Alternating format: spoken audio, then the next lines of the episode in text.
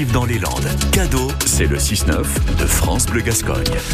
Bonjour à vous, presque 6h15. Durant ces vacances de février, car ça y est, nous sommes en vacances, les belles vacances de février, on vous fait découvrir ou redécouvrir des témoignages que France Bleu Gascogne vous avait proposés en 2023.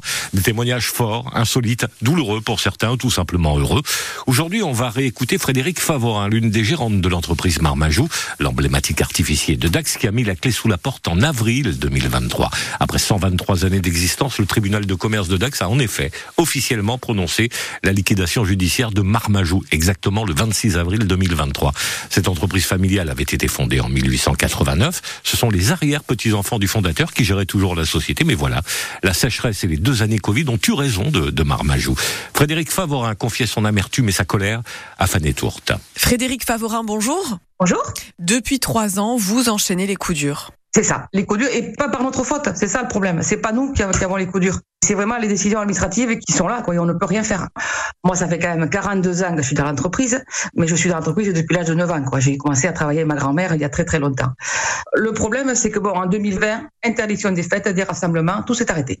L'hiver 2020, nouveau confinement, interdiction des rassemblements, pas de fête de fin d'année, animation annulée, station de ski fermée. Au printemps 2021, couvre-feu jusqu'à 23 heures et donc jusqu'à fin juin, pas de fête et pas de feu d'artifice.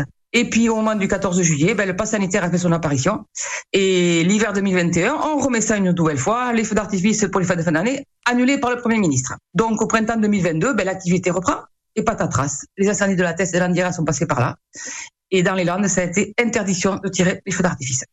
Le problème, c'est que ben, le chiffre d'affaires n'étant pas là pendant trois ans, ben, la trésorerie ne suit plus. Voilà. Donc on ne peut pas arriver à la saison 2023. Vous êtes en colère Vous êtes amer? Oui, oui, oui, je suis très amère envers, envers, voilà.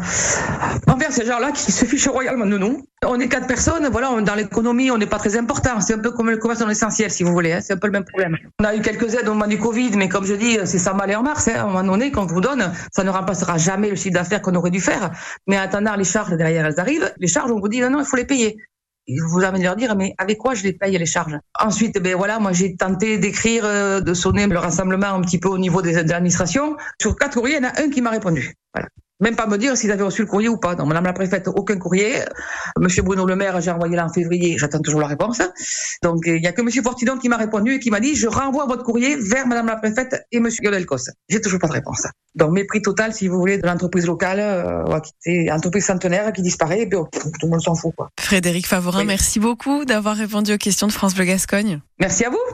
Propos euh, donc enregistrés euh, après la cessation d'activité de, de Marmajou au mois d'avril 2023. Choix France Bleu Gascogne ce matin, fort témoignage.